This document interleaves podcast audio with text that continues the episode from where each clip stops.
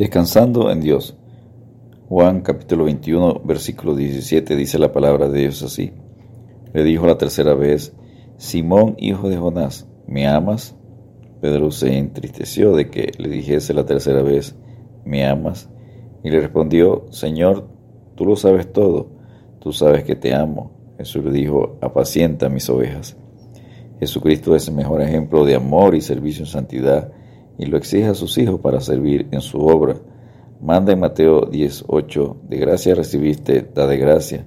Enseña con su ejemplo en Marcos 10:45, porque el Hijo del Hombre no vino para ser servido, sino para servir y para dar su vida en rescate por muchos.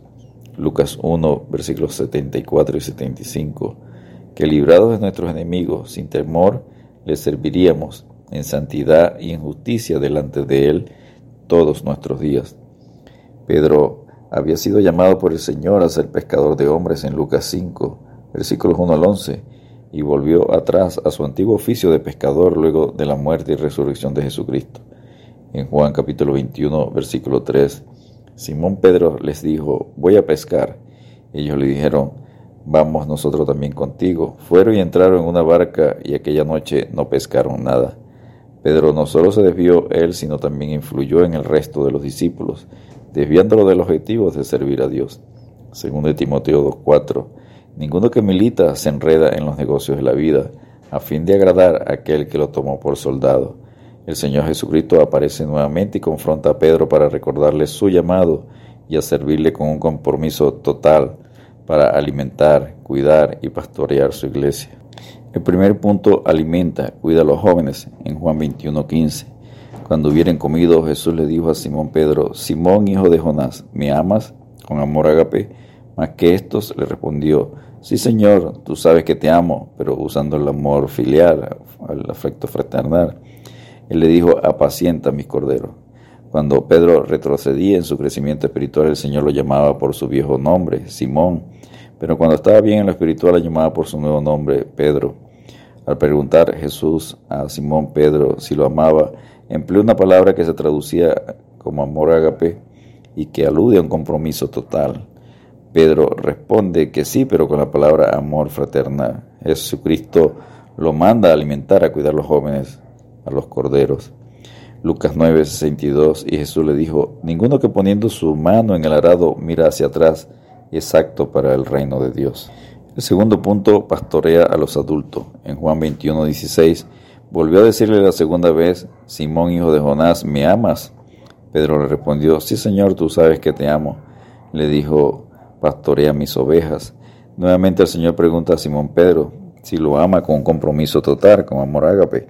Pedro vuelve a responder con un amor fraternal. Sabía que el Señor conocía su corazón. Juan 10, 11, yo soy el buen pastor, el buen pastor da su vida por las ovejas. Hebreos 4:13, y no hay cosa creada que no sea manifiesta en su presencia.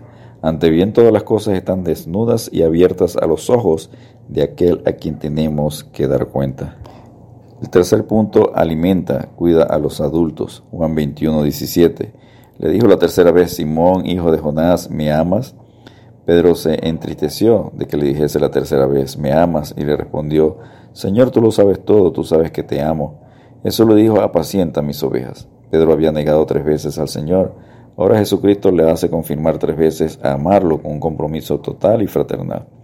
Salmo 95, versículos 7 y 8.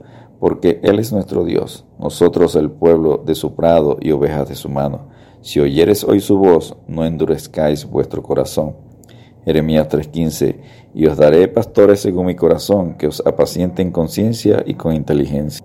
El último punto, ejemplo de servicio del apóstol Pablo. Pablo es otro ejemplo de servir en la obra de Dios con un compromiso total, de manera diligente y en santidad, con temor reverente. 2 Corintios 4:15. Porque todas estas cosas padecemos por amor a vosotros, para que, abundando la gracia por medio de muchos, la acción de gracias sobreabunde para gloria de Dios. 2 Timoteo 2:10. Por tanto, todo lo soporto por amor de los escogidos, para que ellos también obtengan la salvación que es en Cristo Jesús con gloria eterna. Descansemos en Dios demostrando nuestro amor al Señor Jesucristo, sirviendo en su obra con un compromiso total, siendo diligentes y en santidad. Dios te bendiga y te guarde.